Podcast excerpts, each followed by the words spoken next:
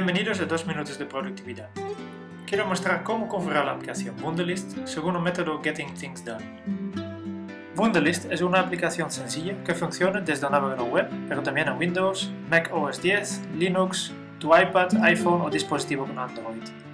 En la web de Wunderlist puedes encontrar enlaces a la App Store Marketplace o en caso de Windows la descarga directa. Una vez instalada, Wunderlist muestra una pantalla de registración. Si quieres sincronizar tus tareas en varios dispositivos, debes crear una cuenta.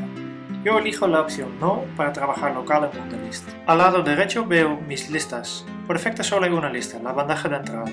Para GTD podemos crear listas adicionales usando el botón Añadir lista.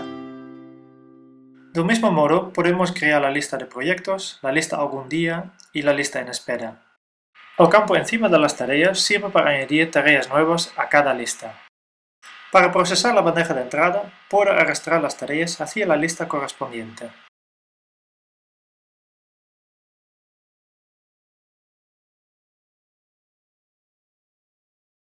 Al seleccionar una tarea, puedo especificar la fecha final, puedo añadir un comentario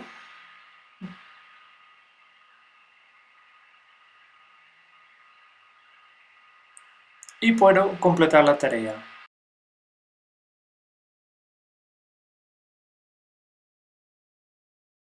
Finalmente, si no te gusta la madera, puedes cambiar el fondo de la aplicación.